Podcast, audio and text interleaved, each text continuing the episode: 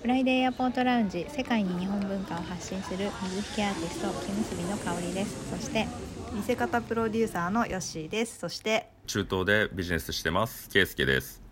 よろしくお願いします。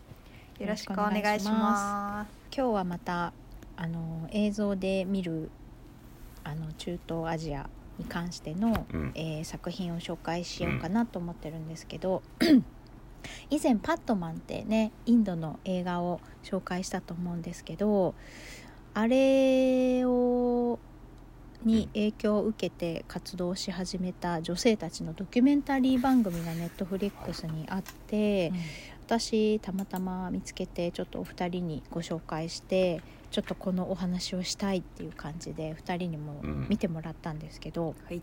えーとはい今,、えー今日ご紹介するのが「ピリオド羽ばたく女性たち」というネットフリックスのオリジナルの作品で、えー、と26分の短い映画、うんドキュメンタリー映画ですね。はい。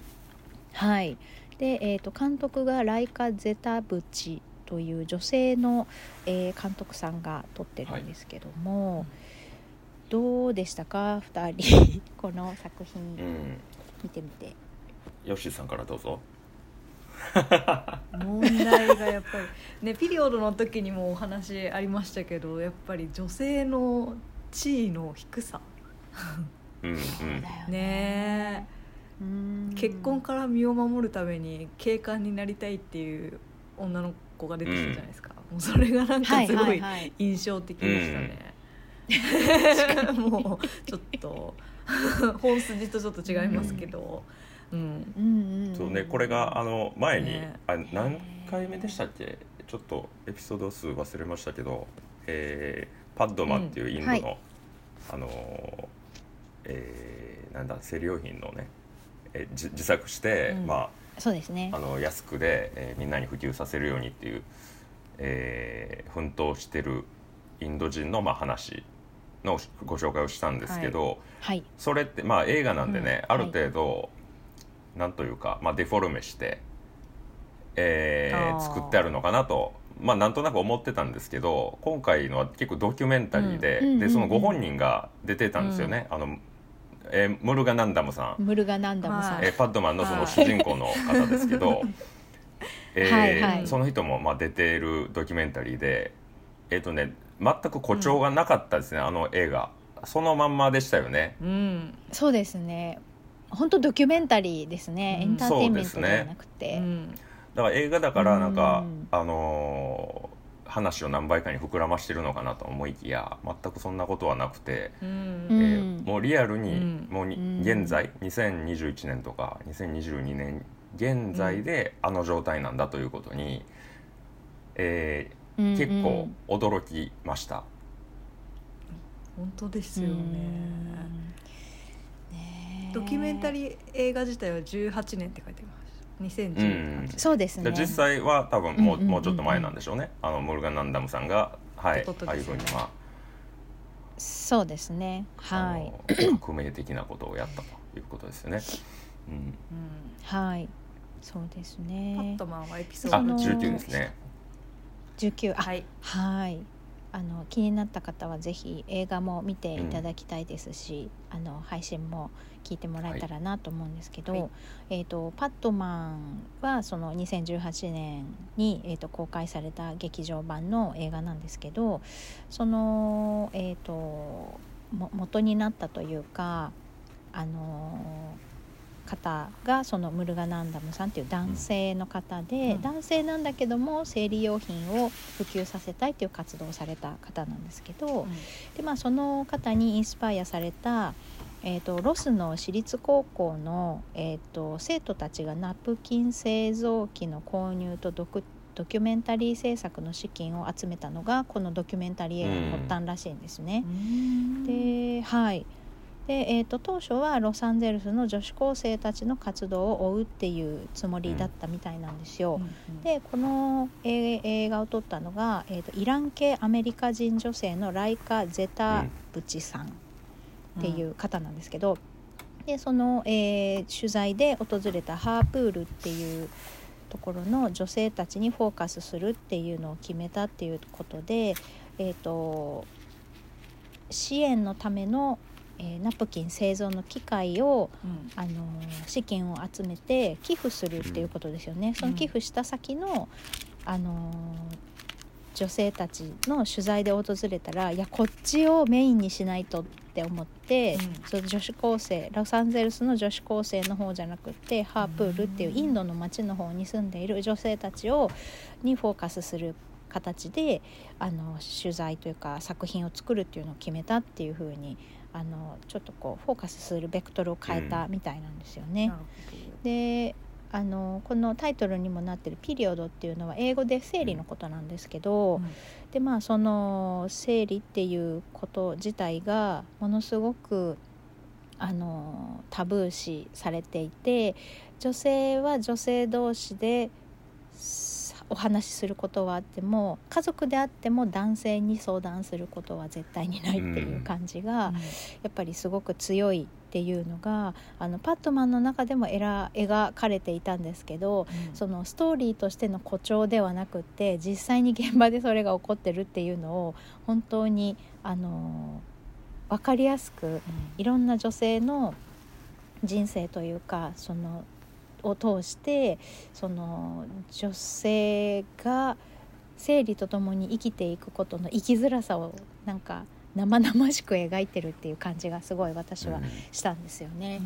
うん。そんなに生きづらいの辛いなと思って、なんか社会進出なんかできるはずもないし、うん。学校もちゃんと行けないし、そんな辛い人生嫌だなって、ね。本当に思あうような。のパットマンのうん。映画の中で結構印象的だったのが、女性は、えー、1年が男よりも数ヶ月短いっていうふうに言ういう言葉がありましたよね。あそうですね。うんうんうん。ううん。ん、ありなんかねハッとさせられたんですけど、うん。まあふ普通にその生理用品で、うんうん。あの充実してればそんなことはないかもわかんないけどあのインドの状況だったら、うん。もうリアルに短いですよね、だってその時間、うんうん学校に行けなかったりとうん。か仕事にも出れなかったりとかっていうことなんで、は家でじっとしてないといけないわけでしょ、うん。あの離れの小屋みたいなところで、あれはきついなって、そうそう。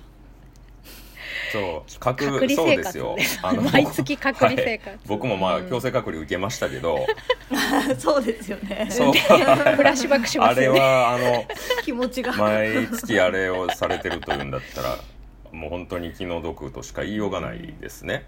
うん、うんでまあもう一つちょっとうんと思ったのが男がまあうん知った上で、そのどういうものなのかっていうことをね、うん女性の生理の時にどういうことが起こっているのかとか、うん。そういうものを知った上であえてまあ、マナーとしてあの触れないっていうんだったら分かるんですけど、本当に知らない感じだったじゃないですか。うんそうですね。性教育い以前の問題で。ね。生物学的に知らないっていう、えあれって病気なんでしょ。おかしいでしょ？よくある。女性によくある病気なんでしょ？とか。それ冗談で言ってんのか。もうでもあれは本当に言ってましたね、もうはいシリアスなトーンで。本当に知らない感じでしたよね。うん。ううん。ん。何それみたいな。ねちそういうそう取材を受けてた女性もその生理についてカメラを向けられて話すことにものすごく抵抗感を持って、でも大切なことだから伝えなきゃっていうふうに同意してるけどもう恥ずかしくて恥ずかしくてもうここにいるのがもう何回恥ずかもしいみたいな。深呼吸しながら喋ってるっていう。そう。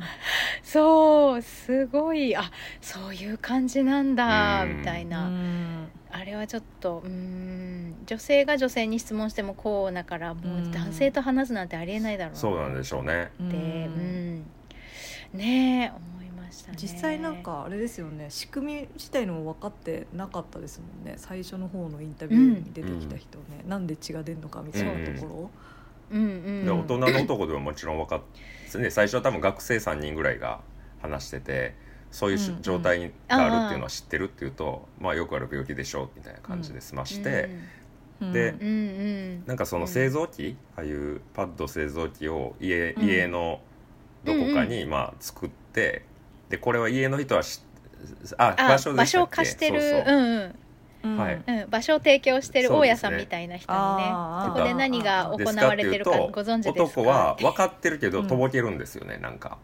はいあそうあそうそうそう。のそういうものを作ってるものではないと聞いてるっていうか、えーうん。うんああえておしめかなんかだったかな。あそうそうそうそう。あの赤ちゃん用のおむつを作ってるんだろうって言ってうん。でもまあ知ってるは知ってるんですよね、うな、うん。ん、でもその仕組みっていうかあの生理のシステムは知らないっていう感じでしたよね。うん。お大人の男でそうもね。ううんん。できるだけ積極的に距離を置いてるような男性が。あそうですね。うん。そうそうそう。しかもそんなねカメラが回ってる前で男性がそれに協力しているっていうことを、うん。言うことも恥ずべきだみたいな空気がすごく伝わってきたので、あのすごくそのね活動している女性たちにとってはすごくあの頼りになる方だと思うんですけど、うん。それを公には言いづらい空気がまだあるんだなって思ったりとか、うん。でパッドマンの中でも本当にあのこう、えー、と生理用品をあの毎月買うことができないような人たちにその清潔なあのこう生理期間を送るためにその生理用品が必要だっていうことナプキンが必要だっていうことをうん。啓蒙しながら一軒一軒、うん。あのお話をしながら売り歩いていくシーンがあるじゃないですか。でそのシーンもね実際その今回のドキュメンタリーの中でもありましたけどねねそれでもやっぱり、あのー話を聞いてくれないとかドアを開けてくれないとか、あのーなんかこう理解を得られないシーンもすごくあったので、本当に大変なんだなっていうのが、うん。そうですね。すごく地道な啓蒙活動をしてうん。今があるんだなって言ってだから今ねこれがまあ2000えー、とパットマンが2018年で、多分その活動はまあどんどんどんどん広がってはいると思うんですけど、うん。今現在もっていう感じだと思うんですけど、それを考えるとだいぶ先の話なんだろうな一般的になるのはって思いましたね。そうですね。うん。その特殊な村落がすそうだっていう話だったらいいんですけどインドの田舎地方うん結構そうってあ僕うん。僕その、えードバイで仕事をしててそのエージェントの人がインド人なんですよ、であはい、そのインドの、まあ、南部出身の人なんですけど、うん。この間行った時に、えーパッドマン」という映画を見たよと面白かったわっていう話をしてたら「あああのうん。ムルガナンダムさんでしょ」と「あれ、まあ、めちゃくちゃ有名な人だよ」っていう話をしてて、うん。うん、でちょっと質問したんですよ。あの映画の中では、うん。あの田舎地方田舎の方ってほんまにあんな感じなのって聞いたら「えもうほんうん。もうリアルにあんな感じだ」と言ってたんですね。で彼はまああのと割と都市部出身なんですけどそのうちのエージェントはね、うん。でも、はい、もうやっぱりタブー視されてるって言ってたんで、ううん。あのめちゃめちゃインドって人口多いですからうん。すっごい数の人に啓蒙しないとダメなんちゃいますかね。確かに本当そうですよね。うんまあ、ネットとかがあるからね今は。SNS とかでうん広がる、うん。で広がりにくい話題だと思うんですよね。うん。はい。ね。あれだけあのみんながこう遠遠ざけようとか、まあ、ガードしてる。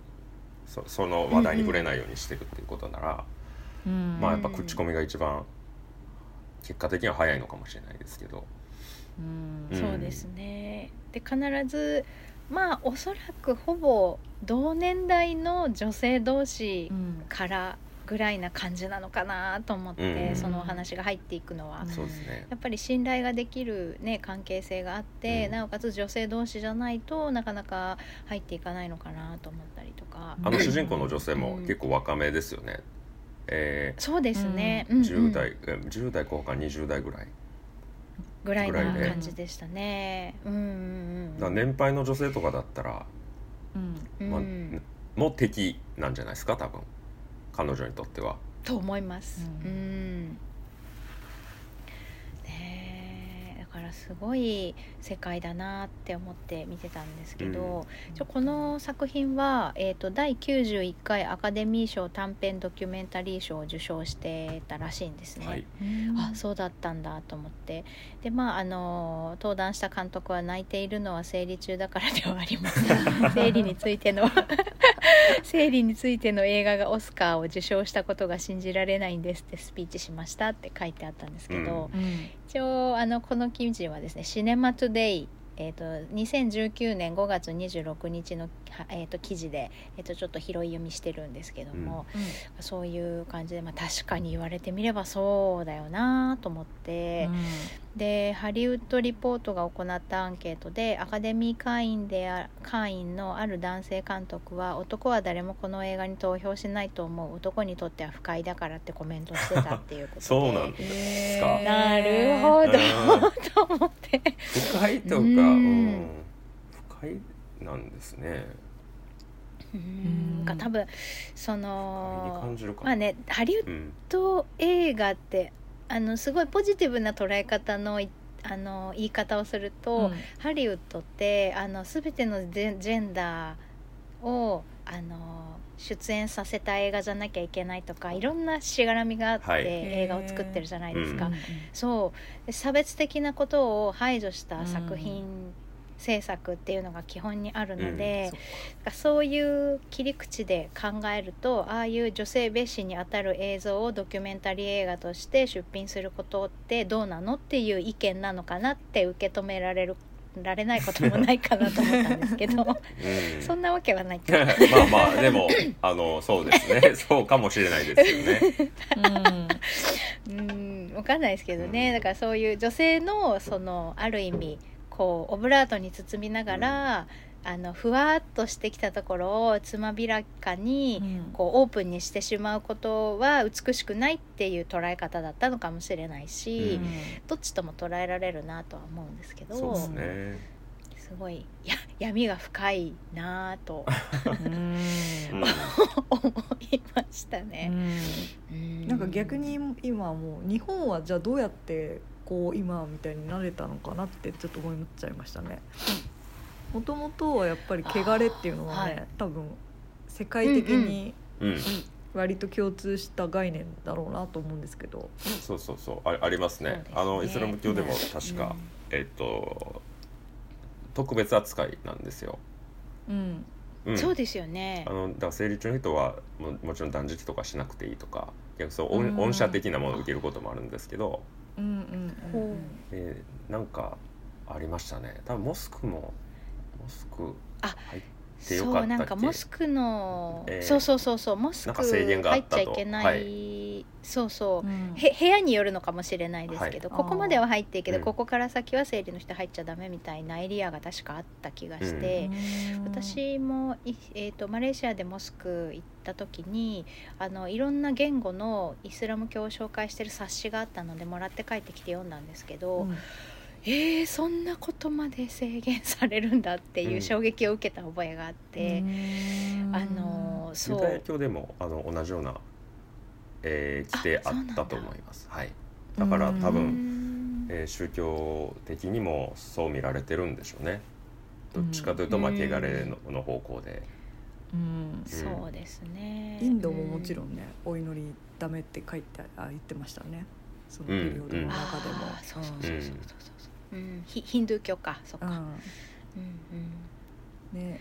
ねえ。日本はどうしてそんななものっていうったんだろうって今思いましたね。確かに、神道どうなのかあのおす相撲の土俵は上がっちゃいけないんですよね。そうは。そうですね。うんうんね。ううん。ん、それは生理が関係してるっていうのは聞いたことがあるんですけど、うんうんそういう部分でその期間だけピンポイントでダメっていうよりは、うん。ここのエリアは男性だけみたいな感じになってることとかものとか場所がある気がするので、山とかゼロではないと思うんですよね。そうそうそうそう。うんうんうんうん。だからゼロではないと思うんですよ。うん。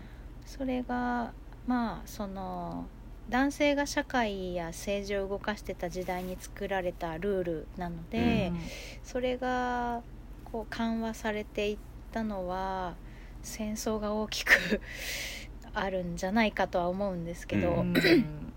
うん GHQ の関係でいろいろこう宗教的にとかいろんな社会のシステム的にとかいろんなことが変わった時に、一斉に変わったんじゃないんですかね。うんでもそのもともとある習慣とか概念とかそういったものは変わらなかったりして残っている部分もあるとは思うんですけど、うんうんうん、それがたまたまあの受け入れられる部分では取り入れてるし受け入れられない部分では守られてるんじゃないのかなって私が勝手に思ってるだけですけど。うんそうですね多分。ね、未だにね男性しか入れない山とかありますもんうね。んうん。うん、かなと思って。確か仏教は多分あの女性を排除するようなことはないと思うんです。教えにもよるかもしれないですけど、うにそういう意味で仏教がメインになってる行事とかは、うん。女性は排除されてないのかなと思うんですけどうん。ね。うん。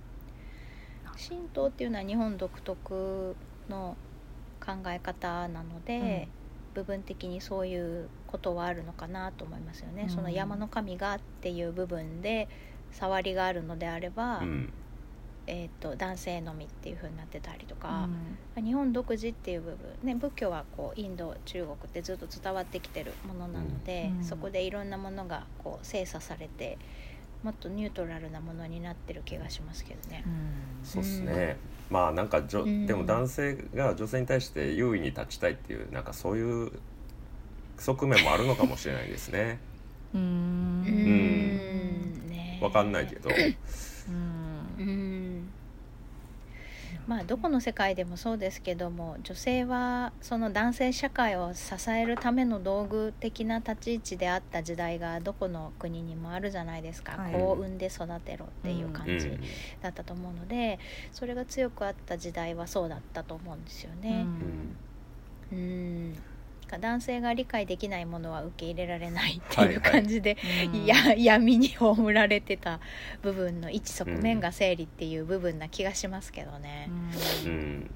うん。優秀な人多いなってお改めて最近思うんですけどなんか仕事とかしてて、女性の人って、うんうんああ、うんえーだからそこを脅威に感じてる男性も多いのかもわかんなくて。まあそのねえっと出産して子育てしてっていう本当に人間社会の基盤の部分で自分たちはできないから、男にはできないことじゃないですか、そのまあ、子育てはで,、うん。うんうんきても出産なんかできないですからね、そうですね。でもうすでに役割があるっていうことですよね女性いや役割これなんかちょっと問題発言かな、そのそういうあのせ 性としてですよ。ジェンダーとしてそういう役割を持っている女性に比べると男っていうのはやっぱ自分で作っていかないとダメなので、ううんん。い居場所っていうかね。はい。あそういう気持ちはなんかなんとなくあるような気がしないでもないすげえ婉曲的に言いましたけど。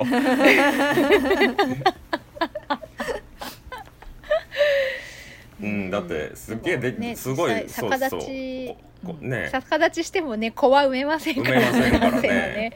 そこですよね。ううん。んだからそういうね。あの重要な役割も果たしながらもう仕事もバリバリさせられたら、あの 俺たちの居場所はってなる男性が出てきても不思議ではないから。うん。まあ、実際力で抑えるそうそうそう。実際今でもあやっぱりあの子育て休暇とかその結構大変じゃないですか、社会復帰って女性、ーうん。一回離れちゃうとで会社的にはそのあのなんていうんですか。コストはかかるっていう風な見方をするところもあるしね、うん。うん。休ま休んでる間はずっと、ねえー育育児休暇とかで、うん。えー休暇をあげるけれども、まあ、給料は発生するわけですからね。そうですよね。でああいうのって、まあ、聞いてるだけですけど僕は男性だからあの、うん。でも結構大変ですよね現実はね、うん、会社勤めして。ちょうどこの間の国際女性デーでその女性がの働きやすさみたいなこととかいろいろやっぱりね毎年取り上げられますけど、やっぱりその社会進出に関してのその女性の満足度とか、そういうののランキングで日本は下から2番目とかそういう感じなんですよね、100, 100何カ国中105カ国だったかな、うんひどい。と思って、よ万年それぐらいなんですよ。う ん。そでヨッシーさんがさっき日本はあのここはあの生理のパッドに関してはすごいうん。広まってるけどっていうううん。うん言ってましたけどその他の部分でかなり、そうあのはい。辛い思いをされてるのかも、はいうん、うん、そうなんです。ちょっと働き方がえぐいしね、日本はそうね、女性男性関係なくね。ねうん、うんうん。働いて死ぬしね。確かそう。過労死って何って感じ本当に。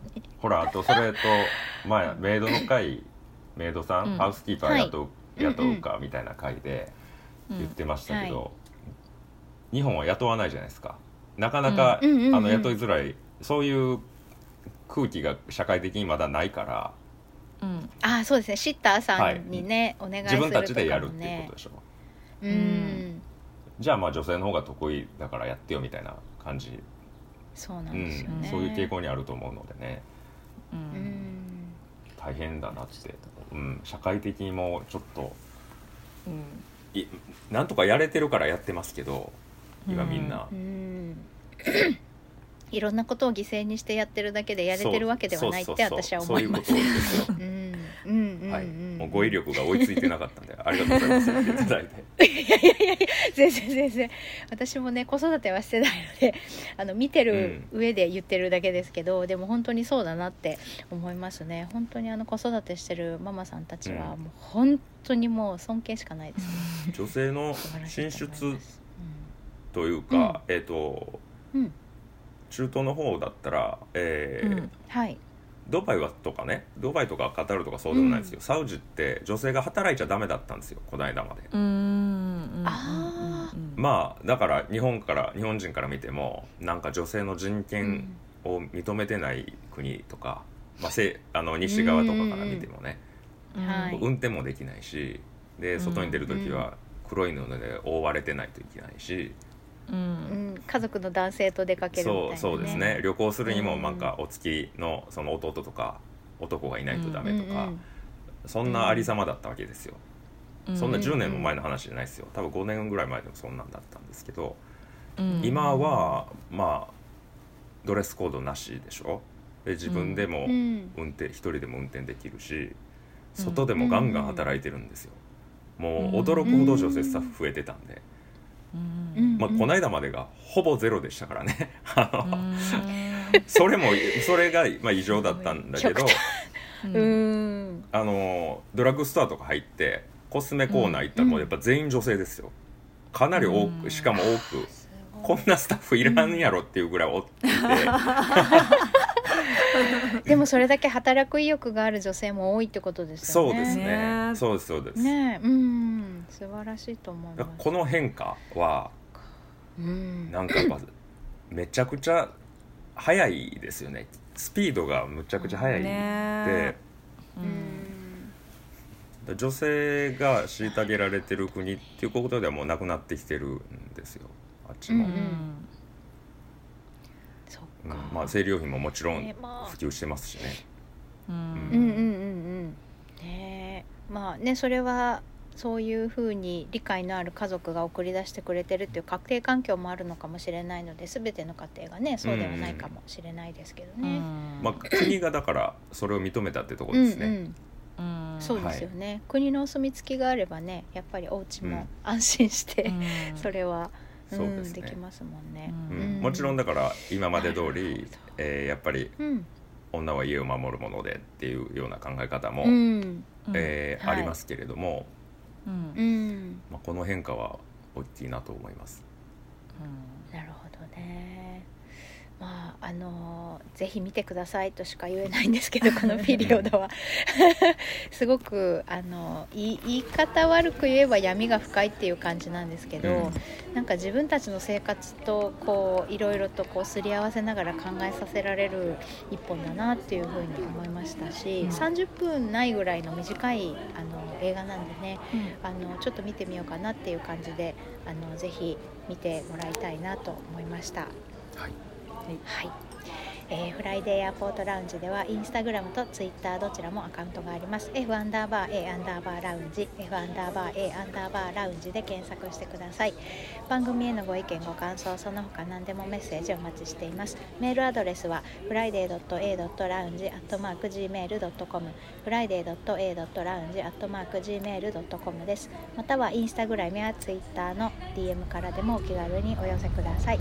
それでは今週はこの辺でありがとうございました。ありがとうございました。ありがとうございました。